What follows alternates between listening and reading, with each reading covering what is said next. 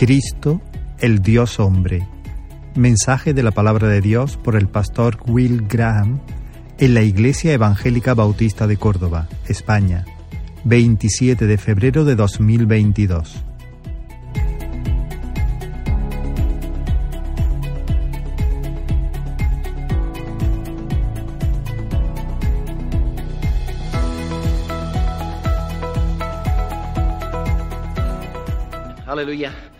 Bueno, hermanos, bendito sea el nombre del Señor. Eh, vamos a estar abriendo la Biblia en 1 de Juan capítulo 1 y leeremos los primeros cuatro versos. Antes de arrancar ahora con el mensaje, el título es Cristo, el Dios hombre, Cristo, el Dios hombre. Pues quisiera decir que estoy encantado de volver a estar con vosotros después de ya, bueno, cuatro años y medio, ¿no? El campamento en Almuñécar, donde bautizamos ahí un par de hermanos de la iglesia en Almería. Los que estuvisteis aquel día, no sé si llegasteis a enteraros o no, pero pisé un erizo mientras estaba bautizando a los hermanos en el mar. Estaba, hermanos, en agonía y bueno, recién me pongo bien, ¿no? Pero para que estéis al tanto por si no lo sabéis. Así que vení hoy esta mañana con estas mariposas dominicales eh, y más, sabiendo que iba a estar con vosotros. Y súper contento eh, viajando esta mañana desde Almería, aunque al entrar ya en la iglesia recibí un par de golpes desagradables. El golpe número uno, mi querida Ana se acerca a mí lo primero que me dice, ¿qué mayor te has hecho? Madre mía, menudo golpe. Golpe número dos, el pastor Israel empieza el culto con un rito católico. ¿Dónde me metí? Yo pensé, Damaris va a sacar el rosario. ¿Dónde me habré metido, hermanos?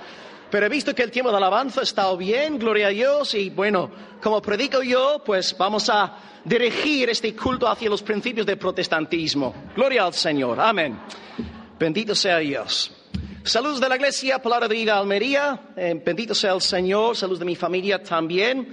Eh, hoy eh, voy a estar explicando el tema de Cristo, el Dios hombre. Eh, cuando me invitan a eventos, estos dos años de pandemia, apenas he salido, ¿no? La iglesia está cansada, está harta de mí, ¿no? Aunque bueno, hay dos hermanos aquí presentes conmigo, pero están aquí porque no me fío de ellos y no quería dejarlos en la iglesia. Están aquí para que se comporten bien. Pero cuando me dan libertad para escoger un tema, veo que cada vez más el latir de mi corazón es Cristo, Cristo, Cristo. No, no quiero predicar de otra cosa que no sea Cristo, su persona, su obra. Y con esto en mente vamos a abrir la palabra de Dios en 1 Juan capítulo 1, eh, versículos 1 al 4. 1 Juan 1 del 1 al 4. La versión Reina Valera 60. Dice, eh, lo que era desde el principio, lo que hemos oído, lo que hemos visto con nuestros ojos, lo que hemos contemplado y palpado en nuestras manos tocante al verbo de vida. Porque la vida, aquí simbólicamente hablando de Jesús, la vida fue manifestada, la hemos visto y testificamos y os anunciamos la vida eterna, la cual estaba con el Padre y se nos manifestó. Lo que hemos visto y oído, eso os anunciamos, para que también vosotros tengáis comunión con nosotros. Y nuestra comunión verdaderamente es con el Padre y con su Hijo Jesucristo. Estas cosas os escribimos para que vuestro gozo sea cumplido. Bien, Estamos en la primera carta de Juan, redactada en los años 90 del primer siglo por el amado, querido apóstol Juan. Juan da la centralidad a la persona de Cristo, exalta a Cristo. Y esto es lo que deseo hacer con la ayuda del Señor, el Espíritu Santo, en esta mañana. Y lo que veremos también en el texto es que si nosotros amamos a Cristo, tenemos comunión con otras personas que aman al Cristo apostólico, al Cristo de las Sagradas Escrituras. Para exponer pues estos cuatro versos, tengo tres puntos en esta mañana. Tres puntos y son los siguientes. Número uno, el Hijo. Hijo con H mayúscula. El Hijo en el sentido superlativo de la palabra. El Hijo. Segunda palabra, también empezando por la letra H, heraldos heraldos. Número uno, el Hijo. Dos, heraldos.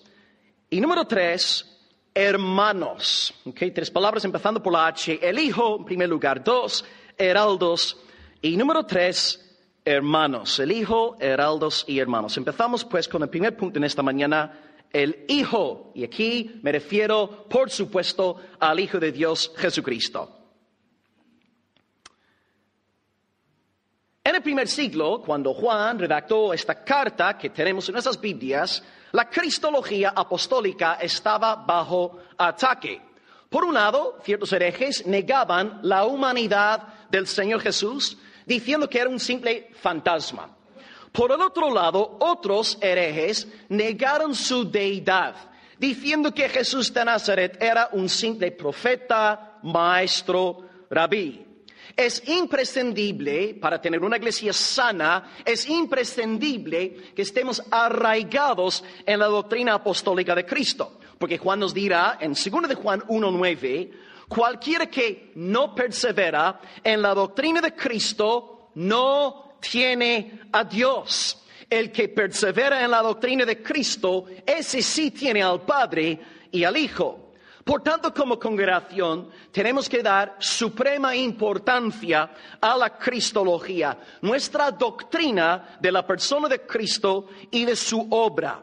Dado que es así, queridos hermanos, Juan se vio obligado a redactar esta carta para defender a la persona y la obra del Señor Jesús.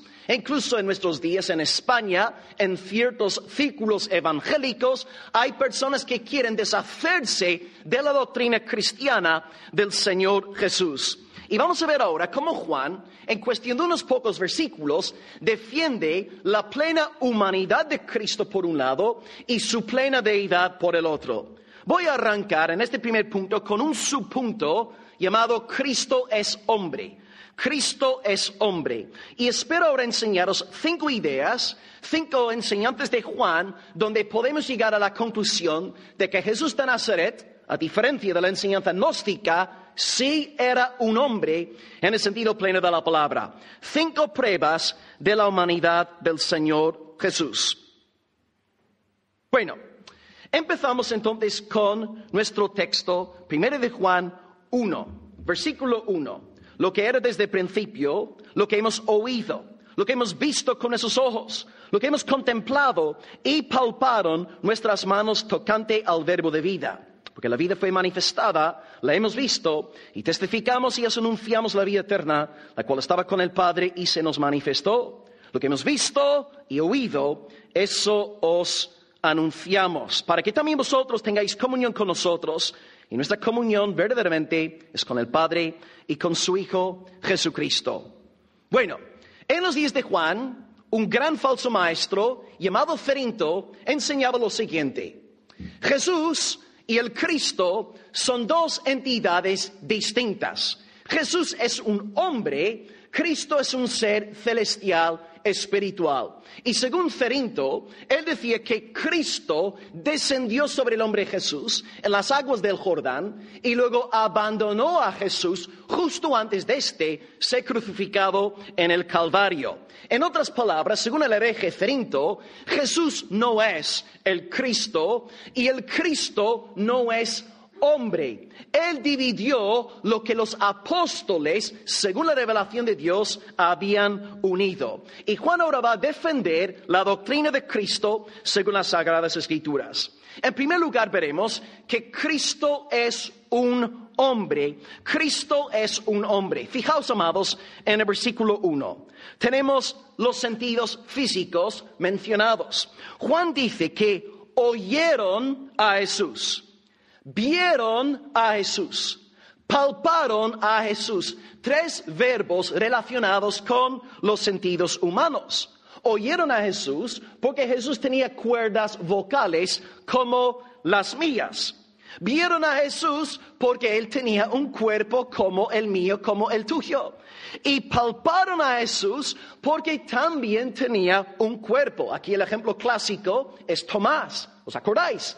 Después de la resurrección del Señor, Tomás tenía sus dudas y el Señor le dice a Tomás en Juan 20, versículo 27, Tomás, pon aquí tu dedo, mira mis manos, acerca tu mano y métala en mi costado. No seas incrédulo, sino creyente. Si Jesús hubiese sido un fantasma al estilo gnóstico, Jesús no podría haber dicho eso a Tomás. Pero ya que era un hombre con un cuerpo como el nuestro, él podía hablar así a Tomás. Prueba número cuatro de la humanidad de Cristo es en el versículo 2, donde está escrito, La vida, Cristo fue manifestada. La vida fue manifestada y la hemos visto, una clara alusión a la encarnación de la segunda persona de la bendita Trinidad. Es verdad que el Hijo de Dios existió antes de nacer, pero a partir de su nacimiento en adelante, la vida fue manifestada. Otra prueba de la plena humanidad del Salvador. Y la quinta prueba que tendemos a pasar por alto está ahí en el versículo 3, donde tenemos el nombre humano del Salvador. Dice el versículo 3, nuestra comunión es con el Padre y con su Hijo Jesucristo. Jesús es el nombre de la criatura nacida en Belén. De la misma forma que me pusieron a mí Will cuando nací, le pusieron al pastor Israel Israel, a Abraham Abraham, al pastor Julián Julián, tú también recibiste tu nombre. Jesús recibió un nombre en virtud de su nacimiento como ser humano. Entonces, amados, vemos a Juan de manera experta sus palabras inspiradas por el Espíritu Santo, rebatiendo a los herejes que estaban atacando la iglesia de Dios. Así que por un lado podemos decir que Jesús es verdaderamente hombre. Él es humano. Amén. Y el segundo subpunto aquí, dentro del primer punto, es Cristo es Dios. Jesús es Dios. Juan no solamente quiere enseñarnos de que Cristo es humano, quiere que tú y entendamos que Jesús es cualitativamente distinto de cualquier otro miembro de la raza de Adán. Él es Dios. Y de nuevo, amados, tenemos aquí cinco pruebas. Jesús es el Dios hombre. Hemos oído hablar mucho de hombres de Dios en el pasado, pero nunca se ha oído hablar de un Dios hombre. Cinco pruebas. Nada más arrancar nuestro texto en esta mañana, versículo 1 dice, primera cláusula, lo que era desde el principio. Jesús, el Hijo del Dios, el Hijo de Dios eterno, era desde el principio, no desde los días de Belén. Juan escribe en los años 90, no alude a un suceso que se dio unos 90 años antes. Él habla de Jesús como uno ya existente en el principio. Aquí Juan podría estar pensando en Génesis 1.1.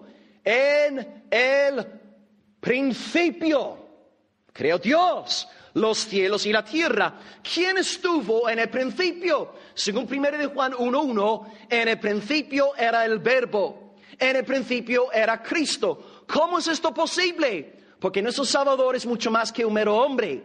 Nuestro Salvador es Dios en el sentido pleno de la palabra. En el principio estaba el Padre, el Espíritu Santo y bendito sea su nombre, el Salvador Jesucristo. Por tanto, amados, Jesús es Dios y yo creo que tenemos una huella de la doctrina de la Trinidad ahí ubicada en Génesis 1.26 donde el Señor dice, en la primera persona plural, hagamos al hombre a nuestra imagen y semejanza. Dios el Padre habla en plural porque está en presencia de Dios el Hijo y de Dios el Espíritu Santo. Y luego el Nuevo Testamento nos dirá explícitamente, Colosenses 1.16, que todas las cosas fueron hechas por medio del Hijo. Así que, amados, la primera prueba de la deidad de Jesús de Nazaret es que Él estaba en el principio. Jesús existió antes de nacer. Prueba número dos, también en el versículo 1, Juan atribuye un título a nuestro Cristo y llama a Jesús el verbo de vida. ¡Wow! Tú no puedes aplicar esta designación a Juan Bautista. Tú no puedes hablar de tu pastor como el verbo de vida. No puedes hablar así de ningún apóstol, de ningún profeta, pero puedes llamar a Jesús el verbo de vida porque Él es Dios. ¿Qué dice Juan 1.1? En el principio era el verbo, el verbo era con, y el verbo, hermanos, el verbo es quien es porque Él es Dios. Es más, es el verbo de vida. ¿Quién puede ser la fuente de la vida sino solamente Dios? Cristo concede vida porque Él es el único soberano. Escrito está en Juan 5, versículo 21, el Hijo a los que quiere da vida. ¿Por qué estás tú respirando ahora mismo? ¿Por qué está entrando oxígeno en tus pulmones? Porque Cristo está sustentando todo lo creado por el poder de su palabra. Si Cristo ahora mismo te quitase el aliento, tú irías directamente a la tumba. Y en cuanto a tu vida espiritual, ¿por qué tienes tu sed de Dios? ¿Por qué tienes hambre de alabar al Señor? ¿Por qué te congregas hoy para recibir la palabra de Dios y ser edificado? Porque Cristo te ha dado vida. Él es el rey, Él es Dios, Él es el verbo de vida. Prueba número uno, Él está en el principio. Prueba número dos es el verbo de vida. Prueba número tres, versículo dos, habla de Cristo como eterno. Dice que la vida fue manifestada, la hemos visto, porque hemos visto a Cristo, testificamos y anunciamos la vida eterna. Cristo es la vida y ahora Juan dice que Jesús es eterno. Ahora, iglesia, pensad, ¿cuántos de nosotros aquí somos eternos? Nadie, ni siquiera los cordobeses, hermanos, sois eternos. Lo siento mucho. Sí, empezamos a existir en un momento dado de la historia. Algunos aquí a lo nacisteis en este nuevo siglo, otros nacisteis en los años 80, los super santificados nacisteis en los años 80 y si alguien aquí nació en el año 85, madre mía, un arcángel hoy en la iglesia con nosotros, ¿no? Pero todos hemos nacido. En una década concreta comenzamos a existir. Pero la definición de algo eterno es que no tiene ni comienzo ni fin. Ahora, nosotros no tenemos fin porque gracias a Dios estamos en Cristo y tenemos vida eterna. Pero todos comenzamos a existir. Pero el niño de Belén no comenzó a existir. Jesús existió antes de nacer. Y lo increíble de esto es que en realidad Jesús escogió a su propia madre. ¿No te has parado a pensar en esto? Qué, chulo, ¿no? Bendito sea el nombre del Señor. Entonces Jesús, como hijo de Dios, existe desde la eternidad pasada y luego en un momento dado de la historia humana, nuestro tiempo-espacio, se encarna y por tanto Juan alude a él como la vida eterna. Con razón Jesús dijo a los judíos, y ellos querían matarlo, decían, de cierto, de cierto os digo, Juan 8, 58, antes que Abraham fuese, yo soy, hermanos, ¿cómo? ¿Cómo decir algo así a una asamblea judía? Es casi pedir, rogar que te maten. Antes de que Abraham fuese, yo soy. Yo soy desde luego el título divino sacado de Éxodo 3, 14, cuando Dios dice a, Moisés, yo soy el que soy. Amados, Cristo es Dios. Cristo es Dios. Prueba número 4 de su plena deidad. Dice versículo 2 que Cristo estaba con el Padre. Esto tiene que ver con estar con el Padre en el principio. Cristo está con el Padre en el principio porque Él es eterno en virtud de su deidad. Nosotros no estuvimos con el Padre antes de la creación y Jesús de hecho alude a esta feliz estancia con el Padre en Juan 17:5, donde dice, ahora pues Padre, glorifícame tú al lado tuyo con aquella gloria que tuve contigo antes que el mundo fuese.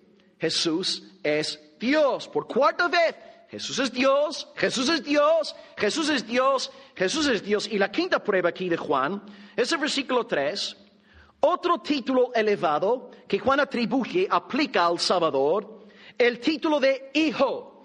Y ahora quisiera en vuestros apuntes que coloquéis ahí Hijo con H mayúscula, con H subrayada. Nosotros, amados hermanos, entendedme bien, no somos hijos de Dios en el sentido absoluto, en el sentido de unigénito. Nosotros aquí somos hijos de Dios en el sentido de adopción, porque por naturaleza todos, según la palabra de Dios, somos hijos de ira.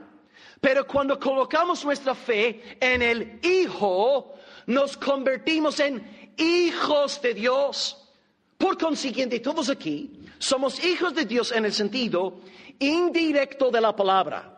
Para disfrutar de filiación divina, nosotros pasamos por el mediador Jesucristo.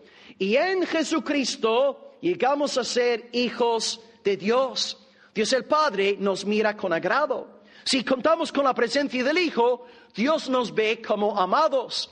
Me estoy acordando de cuando yo vivía aquí por la calota, teníamos un par de perros grandotes que defendían nuestra casa, porque veis que yo soy canijo, y viene un ladrón, pues me, me, me come como si fuera ya pan, pan recién sacado del horno. Entonces ellos eh, ladraban y eran agresivos y, y, se ponían furiosos cuando venía gente a casa. Pero si los perros veían que yo salía de la casa para dar la bienvenida al hermano, la hermana en cuestión, los perros se ponían tranquilitos, daban vueltas en la hierba, eh, se ponían como un par de juguetes. O sea, todo dependía de la presencia del dueño de la casa. Y así también con nosotros. Fuera de Cristo somos objetos de la ira de Dios. Pero en el Hijo, si estamos en el mediador, si estamos en el verbo de vida, Dios el Padre nos mira con agrado, nos ama y nos recibe como hijos. Pero que quede bien claro que el Hijo unigénito del Padre no es Abraham, no es el apóstol Pablo, es el Señor Jesucristo. Él es singular, cualitativamente distinto a todos los seres humanos. Así que, amados, para acabar este primer punto, os repito lo que hemos visto hasta ahora. Cristo es humano porque Juan oyó a Cristo, vio a Cristo, palpó a Cristo, Cristo fue manifestado y en quinto lugar tenía un nombre humano en virtud de su nacimiento. Y hemos visto también la deidad de Cristo, ya que Él estuvo en el principio, dos, Él es el verbo de vida, tres, Él es la vida eterna, Cuatro, Él estuvo con el Padre. Y cinco, Él es el Hijo unigénito, el Hijo superlativo de Dios. Ahora, todo esto, muy bien, gracias pastor, muy interesante, pero ¿qué tiene que ver todo esto conmigo?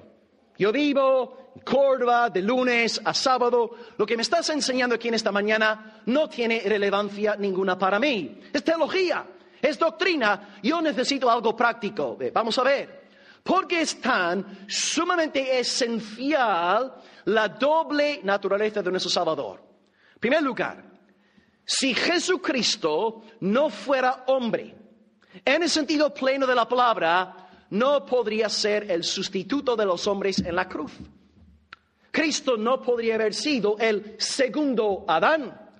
No podría expiar nuestros pecados. Por esta razón Jesús no salva a los ángeles caídos porque no se hizo como uno de los ángeles, sino uno como descendiente de Abraham según la carne.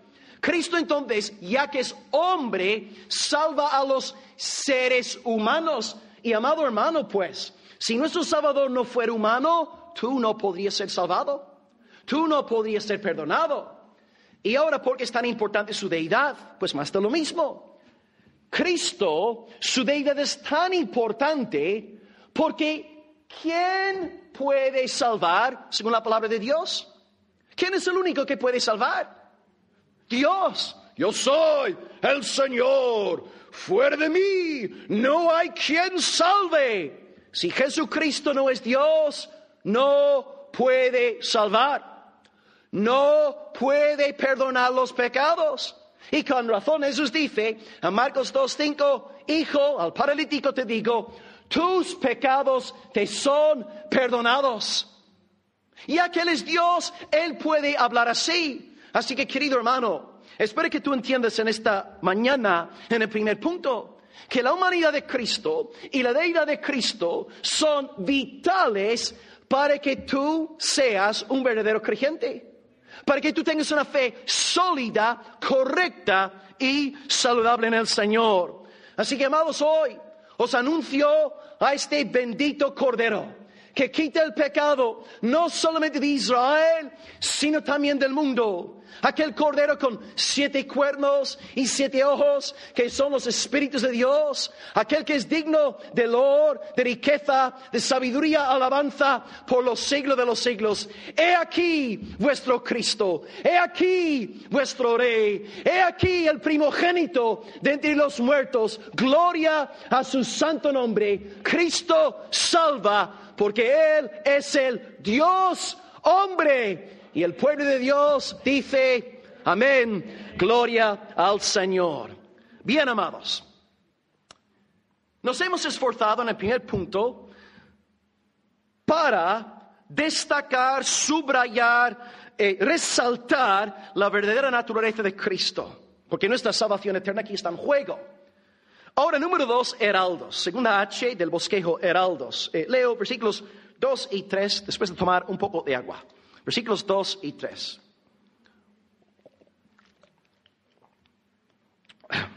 Uf, sabe a whisky. Eh, versículo 2. Dice, Julián, ¿qué pones en el agua, hermano? Eh, versículo 2. La vida fue manifestada. La hemos visto. Testificamos y os anunciamos la vida eterna. El verbo clave ahí, os anunciamos la vida eterna, lo cual estaba con el Padre y se nos manifestó.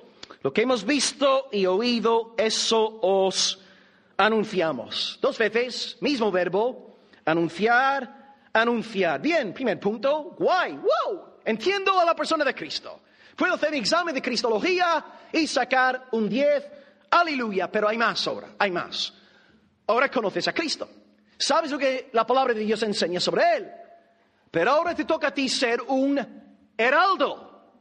Te toca no solamente amenear la predicación del pastor, te toca ahora ser un heraldo, comunicar lo recibido. Os anunciamos a Cristo. Anunciar sale aquí dos veces y podéis observar que el verbo también testificar está presente. O sea, tenemos anunciar, testificar, que desde luego son sinónimos.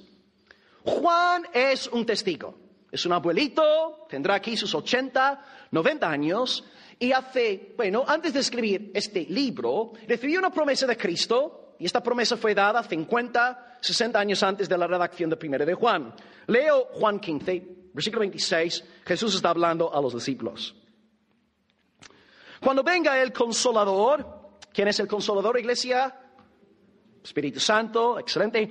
A quien yo enviaré del Padre, por cierto, ahí tenéis un texto netamente trinitario, consolador, Padre, eh, yo, están las tres personas ahí nombradas, el Espíritu de verdad, el cual procede del Padre, Él dará testimonio de mí, y vosotros discípulos, y tú Juanito, tú darás testimonio también. Entonces, ¿qué pasa con Juan?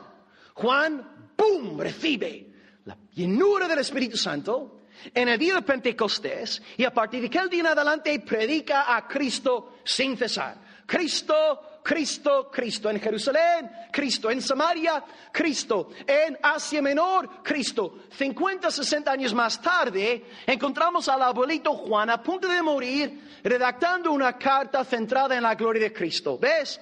Cuando el Espíritu Santo de verdad viene sobre ti, te conviertes en un heraldo del Señor Jesucristo. Sabemos que una persona está llena del Espíritu Santo no por cosas raras, sino por estar plenamente llena de Jesucristo. Esta persona habla de Cristo por la mañana, por la tarde, por la noche. Sueña con Cristo. Se despierta pensando en Cristo. La señal de la llenura del Espíritu Santo es un alma enamorado, enamorada del Señor Jesús.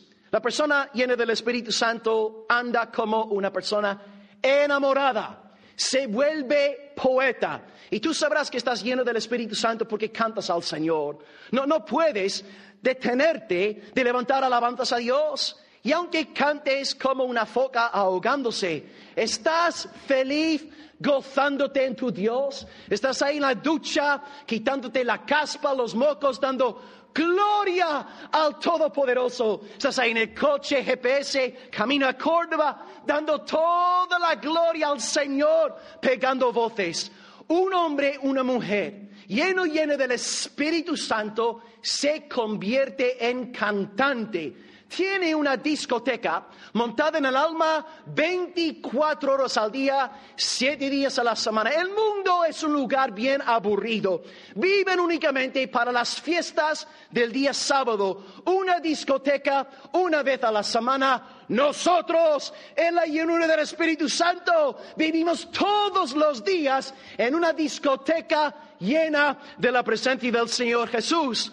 Alabamos al Señor, adoramos a Dios. Si tú estás lleno del Espíritu Santo, tendrás que alabar el nombre del Señor y además de alabar, testificarás, anunciarás a Cristo donde quiera que tú estés.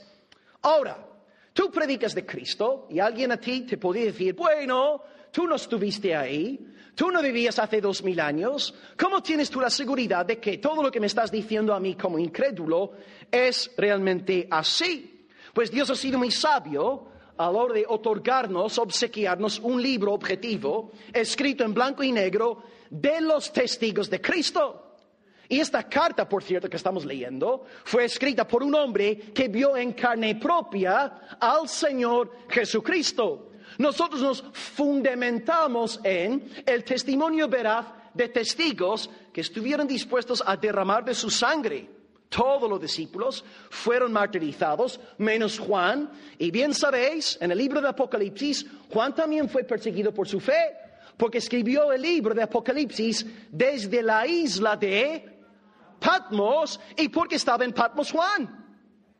Exactamente, estaba siendo perseguido por su fe por el imperio romano. Así que tú y yo tenemos dos armas, amados, para testificar de Cristo. Arma número uno, el Espíritu Santo la llenura de Dios que tenemos que buscar día tras día. Todos recibimos el Espíritu Santo en el día de nuestro nuevo nacimiento, nuestra conversión, pero a partir de aquel día en adelante tenemos que clamar constantemente al Señor, lléname del Espíritu Santo, lléname de ti, Señor, enamórame de ti cada día más. Y arma número dos que Dios te ha dado a ti para contradecir a Cerinto es la santísima bendita, inspirada, infalible, inerrante, veraz, sagrada escritura. Iglesia, todos aquí, los que habéis nacido de nuevo, tenéis dos herramientas. Y Satanás no puede con ellas. Son el Espíritu de Dios, que es mayor que el que está en el mundo, y son la palabra de Dios que destruye las mentiras del enemigo. Y quiero llamar vuestra atención hacia algo curioso en nuestro texto. Juan, a la hora de testificar y anunciar, apela a los sucesos históricos relacionados con Jesucristo. Por tanto, podemos sacar la siguiente aplicación. La fe cristiana y nuestra evangelización cristiana es, en primera instancia, un testimonio de lo sucedido, de lo acontecido en la persona de Jesús de Nazaret. La evangelización cristiana no es principalmente un asunto de yo hablar sobre mis experiencias, mis emociones, mis sentimientos. ¿Puede haber un lugar para hablar de estas cosas? Sí, pero principal, primordialmente, nuestro testimonio cristiano es un testimonio de lo sucedido en la persona de Cristo. Su muerte expiatoria en el Calvario, su potente resurrección al tercer día. Porque si no predicamos estas verdades objetivas, históricas, ¿en qué nos diferenciamos de los musulmanes, de los budistas, de los agnósticos, de los ateos? Ellos también tienen sus experiencias agradables, tienen sus momentos bonitos, la única diferencia es que nosotros llamamos estas experiencias bonitas Jesús o las llamamos Espíritu Santo, pero veis, sin pilares objetivos, sin verdades históricas, no tenemos una fe digna de ser defendida.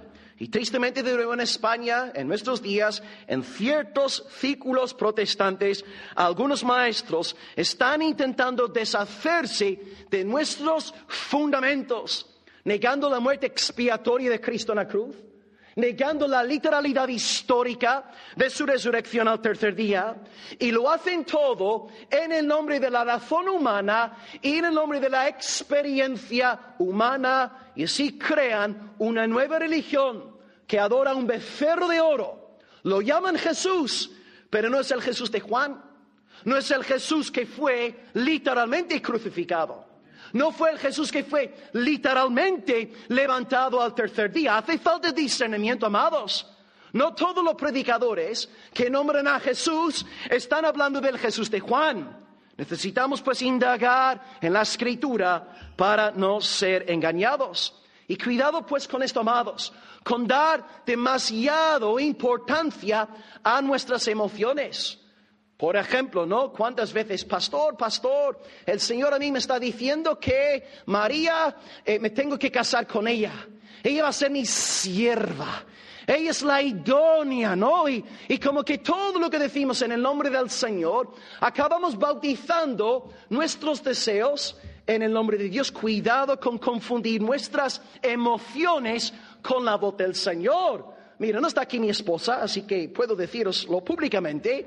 Antes de yo casarme con mi pedazo de mujer, todos conocéis a Gota, que es guapísima, tres chicas diferentes me dijeron a mí que Dios les había dicho que iban a casarse conmigo. Tres chicas diferentes. Todos tenían algo en común. Tenían miopía. Pobrecitas, ¿no? Tres chicas diferentes, pero me mintieron.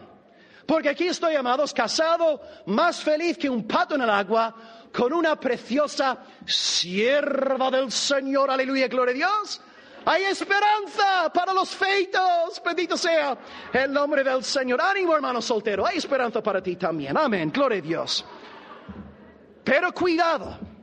Cuidado con confundir tus emociones con la palabra de Dios. Cuidado con hablar en el nombre de Yahvé algo que Yahvé no ha revelado. Piensa en este judaizante que ha salido hace dos semanas diciendo que Yahvé le ha revelado que los gentiles tenemos que creer en Cristo para ser salvados y guardar la Torah. Y empieza su exposición diciendo, Yahvé es una palabra de Yahvé, es un mentiroso, es un falso profeta. No tomarás el nombre del Señor tu Dios en vano. Cuidado con bautizar tus deseos personales en el nombre del Señor. Ahora iglesia, las emociones son buenas.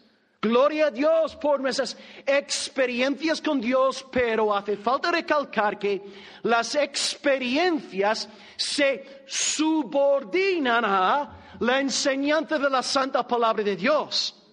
Si nuestros sentimientos, emociones no pasan por el filtro de la palabra, nos abrimos a la posibilidad de ser engañados por el propio diablo. Cuidado con esto.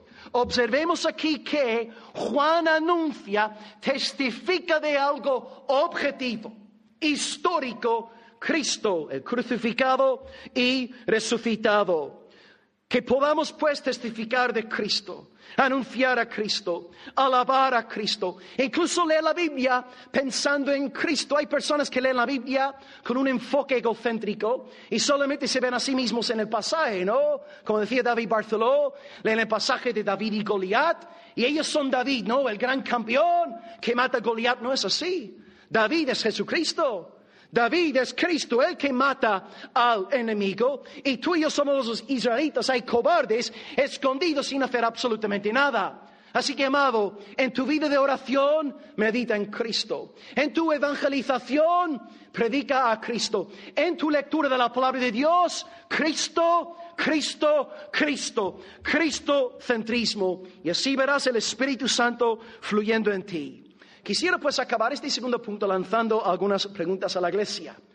Hermanos, aquí tenemos un abuelito, 80, 90 años, que antes de morir está testificando de Cristo. Así que si a lo mejor entre nosotros hay hermanos con 80, 90 años, estáis testificando de Cristo. A lo mejor no podéis subir a un púlpito, a lo mejor no podéis salir en las redes, pero tenéis una familia. Tenéis hijos, tenéis vecinos, tenéis el que está siempre en el bar por la mañana, tenéis una influencia, estáis usando vuestra influencia para Cristo. Y acordaos también, amados, de que Juan empezó a testificar siendo muy jovencito. Según los estudiantes, bueno, los eruditos, dicen que Juan era el discípulo, creo que en español se dice Benjamín. Está bien dicho, ¿verdad? El más joven del grupo de los discípulos. O sea, jóvenes, ¿estáis testificando de Cristo? ¿Estáis anunciando al Señor? De nuevo puede ser que nunca piséis un púlpito, pero Dios os ha dado una influencia en la universidad, en el lugar de trabajo, en momentos de ocio, de deporte, lo que sea. Dios a ti te ha dado una influencia para que testifiques de Cristo. Aprendamos pues del ejemplo del abuelito Juan. Siendo joven, predica a Cristo. Siendo abuelito, testifica del Señor Jesucristo. Oremos pues a Dios el Padre para que su buen espíritu en nosotros nos convierta en testigos del Señor Jesús. Oremos día tras día por una renovación en el Espíritu Santo para que podamos florecer y ser de testimonio para la gloria de Cristo. Si Iglesia hoy el Espíritu Santo quiere aplicar dos verdades, dos verbos a vuestros corazones. Testificad, anunciad. Testificad, anunciad. Primer punto recibisteis la enseñanza de Cristo. ¿La habéis entendido muy bien, hermanos? Y ahora os toca al salir de estas puertas dos verbos, testificar, anunciar. Y que Dios pues bendiga vuestras labores para la gloria de su nombre y la extensión del reino de su Hijo. Y la iglesia de Dios dice, amén, aleluya, bendito sea Dios. Y así llegamos, amados, al tercer punto de mensaje, punto número tres, y leeré, si el Señor quiere, versículos tres y cuatro. El título de este sub, bueno, tercer punto es hermanos, ¿ok? Hermanos. Hemos hablado del Hijo, luego de heraldos, y ahora en tercer lugar, hermanos, versículos tres y cuatro.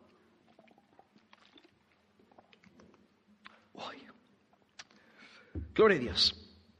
Versículo 3. Lo que hemos visto y oído, eso os anunciamos. ¿Para qué ¿Por qué os anunciamos a Cristo? ¿Por qué hablamos de su deidad, de su humanidad? ¿Por qué hacemos todo esto? Para que vosotros también, hermanos de la Iglesia Bautista de Córdoba, para que vosotros tengáis comunión con nosotros. Nuestra comunión es verdaderamente con el Padre y con su Hijo Jesucristo. Así que estas cosas os escribimos para que vuestro gozo sea cumplido. En primer lugar, identidad de Jesús. Cristo es Dios, amén. Cristo es hombre, amén. Segundo lugar, somos testigos, somos heraldos, anunciamos a Cristo. Y ahora número tres, somos hermanos. Es lógico, porque pongo una ilustración. Creo que antes de la pandemia, eh, muchos de vosotros habéis conocido a mi hijita Chloe, que ahora va a cumplir sus cuatro añitos. Tengo otra niña llamada Grace, que tiene dos años, bueno, está a punto de cumplir dos años, pero al haber nacido en la pandemia, sé que no la conocéis todavía. Pero claro, ¿qué pasa? Chloe es fruto de una relación matrimonial. Yo, mi amada esposa, supermodelo, y nosotros engendramos, por la gracia de Dios, una hermosa niña. Esta niña está en una relación orgánica, eh, biológica con sus progenitores, a saber, un servidor y mi esposa, la sierva del Señor. Ahora, dos años más tarde, ¡Ting, Otra sorpresita, ¿no? El pastor se pone perfume, invita a su esposita a cenar. Nueve meses más tarde sale una sorpresita. Nace Grace, la segunda. Y Grace está en una relación orgánica, biológica con sus progenitores. Esto es el pastor Will y su amada esposa. Bien, por un lado, Chloe, por otro lado, Grace.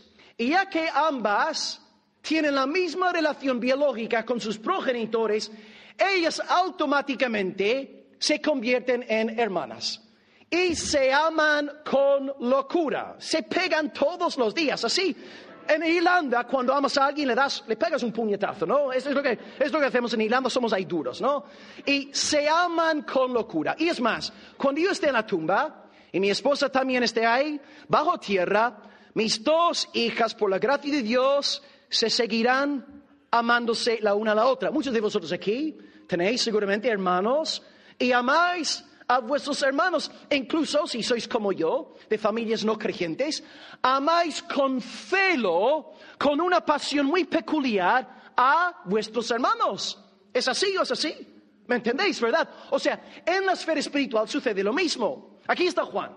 Juan predica a Cristo. Cristo es Dios, aleluya. Cristo es hombre, Amén. Y ahora, amados, yo anuncio a Cristo. ¿Vosotros también creéis en este Cristo? Pues si creéis en Él y yo creo en Él y la iglesia de Asia Menor cree en Él, pues nosotros somos hermanos.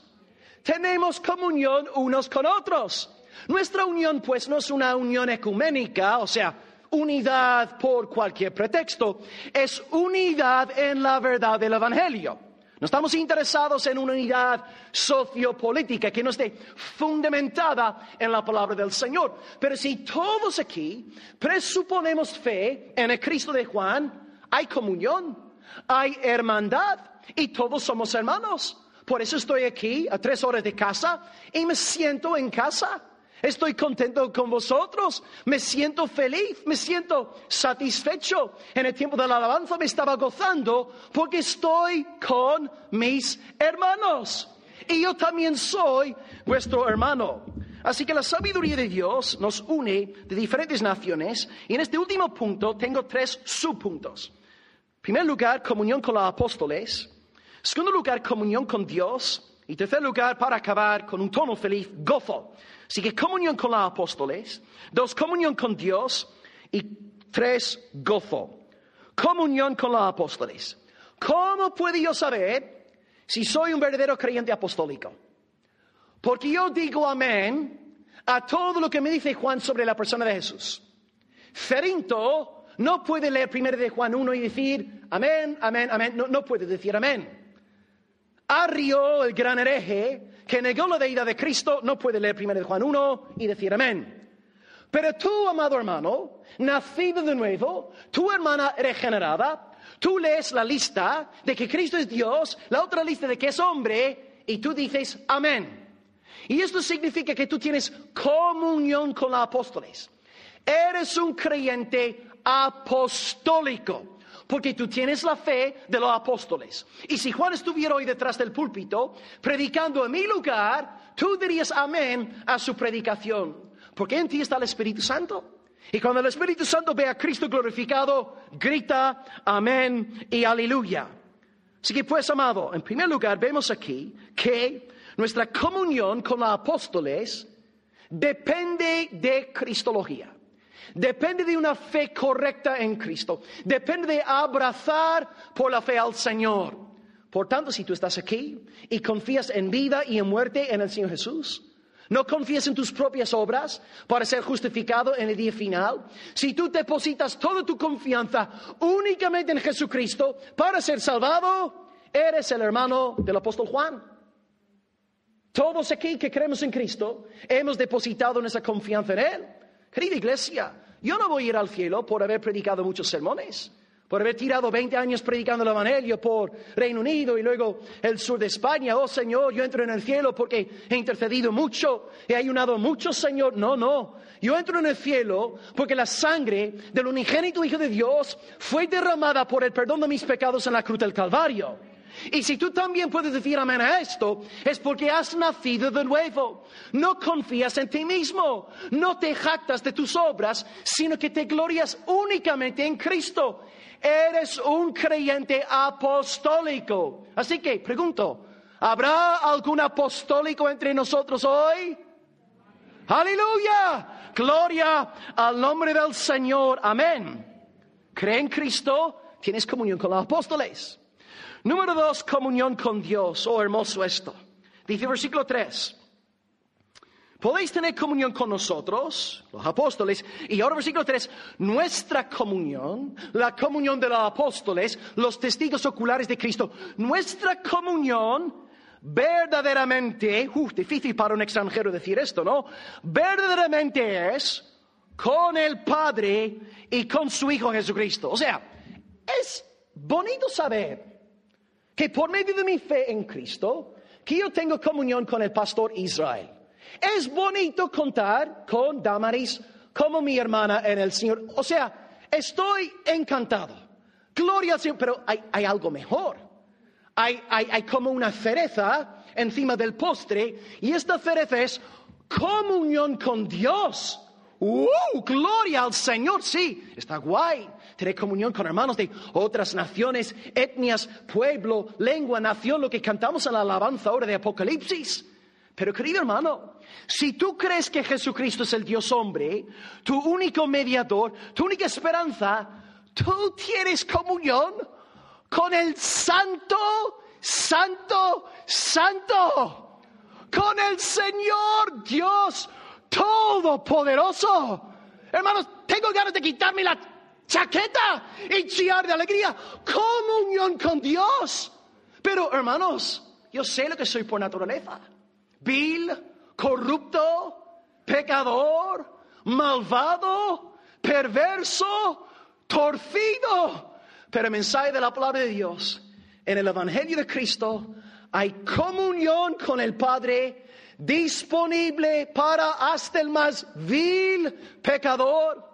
Y hoy te digo, por si estás aquí por primera vez, no importa lo que tú hayas hecho.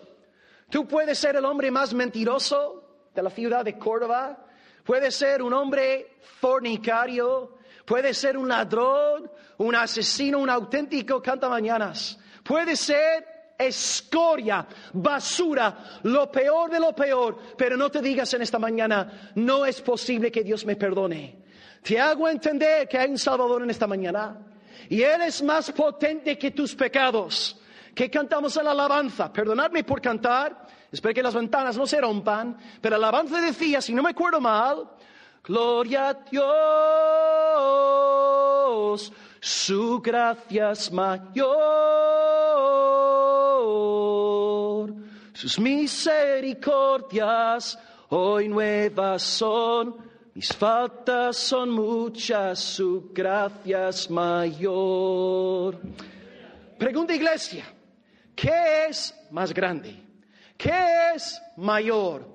¿Tus incontables faltas o la gracia del Señor Dios Altísimo? La gracia de Dios. Y esta sangre en la cruz, recordad, es la sangre del unigénito de Dios. Una sola gota de esa inmaculada, santísima, bendita sangre. Hay más potencia en una gota de esa sangre que en cien millones de millones de infiernos. Porque es la sangre del unigénito de Dios, el Salvador Jesucristo. Hay esperanza para el pecador más grande en esta mañana. Gloria al nombre de Cristo. Tú, aunque te cueste creerme, tú puedes por la fe tener comunión con Dios. Gloria al Señor por su soberana gracia. Amén, aleluya. Y con razón, amados, acabo con este tercer subpunto, gozo. ¿Cómo podría acabar de otra manera? Que no sea gozo, alegría. Con razón nos gozamos ante estas verdades. Versículo 4 dice, estas cosas os escribimos. Todo lo que hemos predicado en esta mañana, iglesia. ¿Por qué hemos predicado lo que hemos predicado? ¿Por qué hemos expuesto el texto escogido para hoy? Porque, pues estas cosas os escribimos para que vuestro gozo sea cumplido. Hay hermanos amargados en las iglesias. Está el hermano limón. Está la hermana vinagre.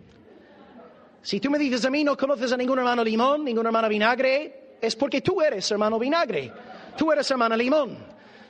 Hay gente amargada en las iglesias. Dios no te salva con el fin de que andes como un amargado para que tengas la cara, ¿no? De burro, de caballo. Él quiere hermosear tu rostro. Él quiere poner el aceite del cielo sobre esta bendita cara que te he regalado. Dios quiere verte feliz. Amada iglesia, no es pecado sonreír. No es pecado reírte. Me acuerdo de un hermano que murió por el 2011, un gran predicador de la palabra, y se quejaba en sus últimas predicaciones antes de morir de que había gente en su iglesia que se jactaba de ser tan santificada que habían tirado cinco años sin sonreír. Eh, no, hermanos, no, no. Si tú has pasado cinco años sin sonreír, no es una señal de santificación. Es una señal de que estás viviendo en amargura de espíritu. No te estás predicando el Evangelio. No vives en comunión con Cristo. De nuevo repito lo que dije antes. Cuando tú estás en comunión con Cristo, andas como un enamorado. Hablas como en el libro de Cantares. Leí un trozo de Cantares en mi iglesia la semana pasada en nuestro retiro, que fue muy bonito. Y leo, por ejemplo, para que veáis cómo habla una persona enamorada. Dice la palabra de Dios en Cantares, versículo 4, un consejo para los solteros. Dice aquí, he aquí, tú eres hermosa, amiga mía. He aquí, tú eres hermosa. Uf, voy a llorar. Oh, necesito más whisky. tus ojos entre tus guedejas como de paloma. Esta- esto del whisky, por favor, quítalo de la predicación, si no, mi ministerio está acabado. Tus cabellos como manada de cabras que se recuestan en las laderas de Galad. Tus dientes son como dientes de manadas de ovejas trasquiladas. Oh, todas con sus crías gemelas y ninguna entre ellas estéril. Un hombre enamorado compara a su amada con una cabra, con una oveja. Podemos llegar a la siguiente conclusión. Los tiempos han cambiado, hermanos. Eh, yo no creo que sea una buena idea volver yo a Almería mañana, lunes por la tarde y noche.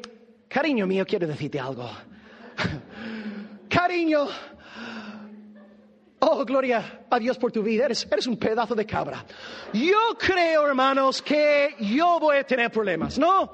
Tendría que decir otra cosa. Oh, eres mi mariposita, eres mi gacela, eres mi... Ay, pero no, no voy a hablar de cabras. Si no me creéis, amados hermanos, después del culto, maridos, acercaos sobre sus mujeres, hacer la prueba y vamos a ver si sobrevivís. Eh, pero vemos el enamorado.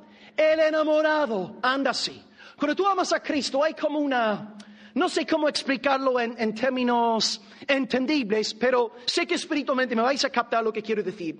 Una persona que vive en comunión con Dios emite una fragancia. Hay como un, desprende un olor al cielo. Hay como una, tiene un algo que no tiene el hermano amargado. Y lo que Juan aquí habla es de gozo. La persona que ha entendido todo lo que hemos predicado en esta mañana, la persona que ha abrazado el Evangelio, que ama a Cristo, que se recrea en la palabra de Dios, esta persona anda como enamorado, hablando de ovejitas, de cabras. Esta persona ve la vida multicolor, todo se torna rosa, todo es una alabanza al Señor Jesucristo. Así que, amado en ti hoy, tiene que ver gozo en tu alma, alegría en tu corazón al considerar todo lo que hemos predicado. Y repito algo que comenté antes. Nuestra fe está fundamentada en verdades históricas, incomovibles. Principalmente nos basamos en ellas, en esas verdades. Pero es cierto que las emociones y las experiencias desempeñan una función clave en la vida cristiana individual. Entonces lo que no debemos hacer es ser 100% ortodoxos en cristología y vivir de nuevo como unos aguafiestas. No es así. Si de verdad hemos entendido a Cristo, si hemos sido besados por Él en esta mañana, si hemos, comprobado que su nombre es mejor que el perfume derramado, pues habrá gozo, habrá alegría e incluso sabrás que eres regenerado, porque tus momentos de más más oscuras, más difíciles, cuando estás más deprimido y decaído y desanimado, tú encontrarás en ti un gozo que nada en este mundo es capaz de apagar. Es el gozo del Espíritu Santo del Señor. Y este gozo que está en ti es mayor que el que está en el mundo. Haga lo que haga Satanás, el gozo del Señor será nuestra fortaleza. Cultiva tu gozo en el Señor, cultiva tu alegría y Dios te hará prosperar en la tierra de tu aflicción. Él te hará florecer en medio del desierto. Así que, amada iglesia, para acabar hoy, ¿está el gozo de Dios en tu rostro? ¿Se nota que eres un cristiano lleno del Espíritu Santo? Hay este baile sagrado, este salto santo, se ve en ti la marca de ser un elegido de Dios o vives sumergido en aguas de limón, en aguas de vinagre. Roguemos a Dios. Señor, devuélveme el gozo de tu salvación. Pero es posible que algunos de vosotros estéis caminando sin alegría por pecado. Sabéis muy bien que estáis tonteando con la maldad y esto desagrada a vuestro Padre Celestial. Pero acordaros del Salmo 51. David no arranca pidiéndole al Padre que le devuelva el gozo de su salvación. David comienza pidiendo perdón por sus pecados. Y que sepáis en esta mañana, por si estoy hablando a alguien aquí, que tú no vas a poder experimentar aguas vivas que saltan, que brotan para vida eterna, no podrás volver a experimentar esto que mejor experimentaste hace 5 o 10 años, no podrás volver a nadar en este río del Señor hasta no hacer las paces con el Señor. Y hasta que no te arrepientes, hasta que no pongas tu vida en orden, ya que eres un hijo de Dios, vas a sentirte miserable, desanimado, completamente decaído y deprimido. Y estas sensaciones son el fruto de la disciplina del Padre en tu vida. El Espíritu Santo te está azotando día tras día para llevarte a los pies de la cruz. Y ahí delante del Calvario, contemplando al Dios hombre, podéis pues levantar una oración de arrepentimiento al Señor. Perdóname, Padre, porque contra ti, solo contra ti he pecado. Y luego presentas la segunda petición, devuélveme el gozo de tu salvación. Y creedme, amados hermanos, no hay nada más bello que levantarte, de estar en tus rodillas, sabiendo que eres perdonado por el Señor, sabiendo que todo está olvidado, sabiendo como hemos cantado, el omnisciente ha querido pasar por alto, olvidarse por completo de toda nuestra maldad. Oh, que Dios en su soberana gracia nos dé una iglesia llena del gozo del Señor, gozo cristológico gozo cristocéntrico para la alabanza de nuestro Dios. Aleluya, amén. Acabo leyendo nuestro texto y hago una breve recapitulación y oro al Señor. Primero de Juan 1, 1 al 4, y ahora leer el pasaje, espero que sea fácil ahora de entender. Lo que era desde el principio, lo que hemos oído, lo que hemos visto con esos ojos, lo que hemos contemplado y palpado en esas manos tocante al verbo de vida porque la vida fue manifestada, la hemos visto y testificamos, y os anunciamos la vida eterna, la cual estaba con el Padre y se nos manifestó. Hemos visto y oído, eso os anunciamos, para que también vosotros tengáis comunión con nosotros. Y nuestra comunión verdaderamente es con el Padre y con su Hijo Jesucristo. Estas cosas os escribimos para que vuestro gozo sea cumplido. Hoy hemos hablado de tres puntos, amados. En primer lugar, hablé del Hijo, demostrando que Juan enseña por el Espíritu Santo que Cristo es verdaderamente hombre y simultáneamente es verdaderamente Dios. Si no es hombre, no puede ser nuestro sustituto. Si no es Dios, no puede perdonar nuestro pecado. Tenemos que creer en este Cristo apostólico. En segundo lugar, vimos que somos heraldos, subrayando dos verbos, testificar, anunciar. Y hice énfasis en la verdad de que nuestra vida cristiana y la evangelización tiene que girar en torno a las verdades históricas cardinales no negociables de nuestra fe. Hay lugar para los sentimientos, las emociones, pero es un lugar subordinado a las verdades que anunciamos según el Espíritu que operó en los apóstoles. Y en tercer lugar hablamos de hermanos, destacando tres verdades bien lindas. En primer lugar, si creemos en el Cristo de Juan en esta mañana, tenemos comunión unos con otros. Tenemos comunión con los apóstoles. Chloe tiene comunión con Grace porque son de los mismos progenitores. Tengo comunión con el pastor, con su esposa, porque tenemos exactamente la misma fe.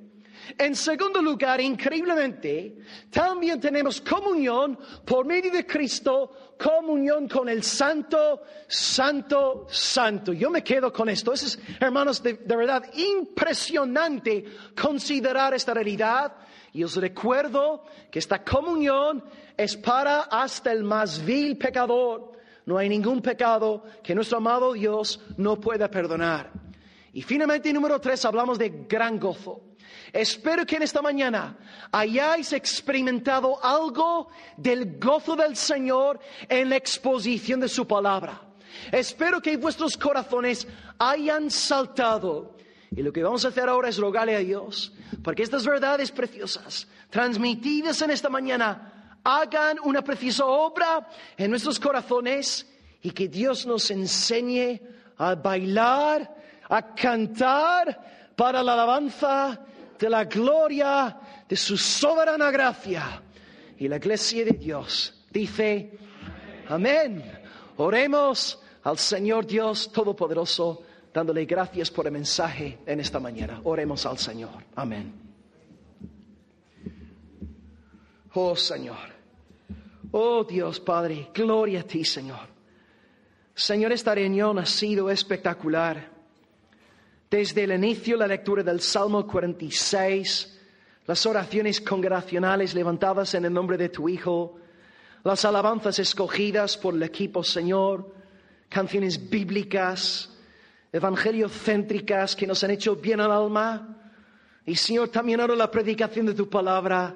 Nos has colmado de bien. Ciertamente eres bueno para con Israel. Tus misericordias son nuevas toda la mañana, Señor. Y Dios, ahora queremos responder a tu palabra, orando lo estudiado hoy. En primer lugar, Padre, en cuanto al primer punto, el Hijo, Dios rogamos que tengamos una imagen bíblica de tu Hijo Jesucristo. Señor, que veamos a Cristo como levantado, magnificado, engrandecido. Haznos entender que Él es singular, cualitativamente distinto, el único Dios hombre, el único mediador entre ti y los pecadores. Y que podamos, Padre, confiar en Él en vida y en muerte, sabiendo que no somos justificados por nuestra justicia propia, sino por la justicia que nos es imputada a través de la fe en tu bendito, bienaventurado Hijo Jesucristo. Aumenta nuestra apreciación de Jesucristo. Danos una adoración más pura hacia la persona del Salvador Jesús. Fija nuestros ojos como congregación en Cristo. Y lo terrenal sin valor será a la luz del glorioso Señor. En segundo lugar, Padre, rogamos por el asunto de heraldos. Sí, hemos recibido tu palabra. Sí, nos ha hecho bien. Sí, somos salvados. Señor, ahora rogamos que por tu buen espíritu labres en nosotros deseo de testificar, de anunciar. Ciertamente no todos podremos pisar una plataforma para abrir las escrituras desde un púlpito, pero sí, Padre, nos has dado a los jóvenes, a los abuelos de la iglesia, distintas esferas de influencia para testificar de ti. Nos has dado vecinos, conocidos, seres queridos. Padre, hoy despierta en nosotros pasión, un afán por testificar, por ser heraldos del crucificado, del resucitado y de aquel que pronto ha de regresar por segunda vez, el león de la tribu de Judá, la raíz de David, bendito seas, amado Padre. Y finalmente Dios, en tercer lugar, alabamos tu nombre, Dios Padre, por lo que hemos visto en cuanto a este tema de hermanos. Hemos entendido hoy, en primer lugar, que si tenemos fe en Cristo, tenemos automáticamente una nueva familia de fe. Estando en Almería, vengo hoy a Córdoba y me encuentro rodeado de hermanos. Mis hermanos de Córdoba a lo mejor están hoy en presencia de hermanos de Latinoamérica, de otros países europeos, pero Señor nos sentimos como uno, como una familia, porque nuestro progenitor espiritual es el mismo. Eres tú, Padre de las luces, en el cual no hay cambio ni sombra de variación. Gracias, Padre, por esta hermosa familia que has creado. Y hoy en este culto vemos una pobre, un pobre anticipo de la gran multitud incontable que leímos en Apocalipsis, que nadie podrá jamás contar Gracias por habernos disfrutado de probar, saborear una prefiguración de la gloria venidera en esta mañana. Santos de todo linaje, alabando tu nombre perpetuamente. Gracias también por hacernos entender, en segundo lugar, que si hemos creído en este Cristo que tú nos has descrito magistralmente en esta mañana, Ahora tenemos comunión contigo. Oh, oh, oh, Soli Deo Gloria. Alabado sea. ¿Qué más? ¿Qué más podemos decir, Padre, esto? Has querido que los pecadores, hijos de la raza maldita de Adán, has querido extender gracia eficaz y soberana a nosotros. ¿Cómo puede ser? Bendito tu nombre. Señor, no se me ocurre decirte nada, sino gloria, gloria en lo alto, gloria en las alturas. Recibe alabanza, sea glorificado tu santo nombre, porque tú eres increíble, tú eres espectacular, tú eres incomparable, tú eres el gran yo soy. Recibe gratitud. Recibe el honor de los corazones de los santos. Gracias por comunión contigo, oh Dios Santísimo. Y acabamos, amado Dios, dándote el honor por último que comentamos en la predica. Gozo, gozo, gozo inefable y glorioso como lo acuñó el apóstol Pedro. Oh Señor, líbranos de una actitud de amargura nosotros que llevamos ya 20 años en la fe, 25, 30 años en la fe, pensando que lo sabemos todo, queriendo a veces llevar los pantalones en la iglesia, pensamos que somos tiranos y dictadores y nosotros somos la cabeza y nosotros somos la autoridad. Oh Dios, derríbanos hoy, humíllanos hoy y llévanos de regreso al lugar donde comenzó todo, los pies de la cruz del Calvario esa sangre que fluye, el caudal del Señor Jesucristo, en el cual la limpieza, oh Señor, aumenta nuestro gozo y líbranos de ser estos hermanos que he descrito como amargados, llenos de limón, de vinagre, que no sonríe, que no baila. Oh Dios, haz que bailemos para tu gloria. Pone en nosotros esta discoteca santa para que te alabemos día tras día, lunes a domingo. Oh Dios, aviva nuestra vida de adoración. Aviva nuestra vida de alabanza a ti. Haznos cantar en el coche. Haznos cantar en el curro. Haznos cantar cuando estamos jugando algún deporte. Haznos cantar en el baño, en la ducha. Señor, llena tu iglesia de gozo, gozo del Señor. Y si hemos perdido, Señor, esta alegría, llévanos al arrepentimiento. Y nos acordamos, Dios de David, que Señor, primeramente te pedimos perdón por nuestro pecado.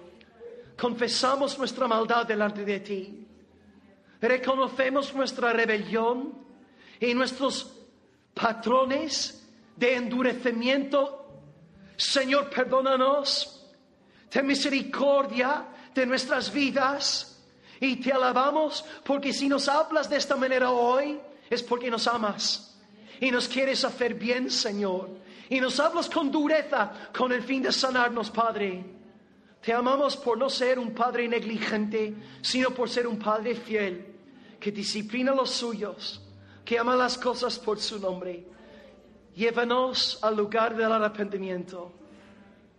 Ayúdanos a confesar, Señor, lo que nos cuesta confesar delante de ti y luego podremos decirte como hizo David, Señor, devuélveme el gozo de mi salvación.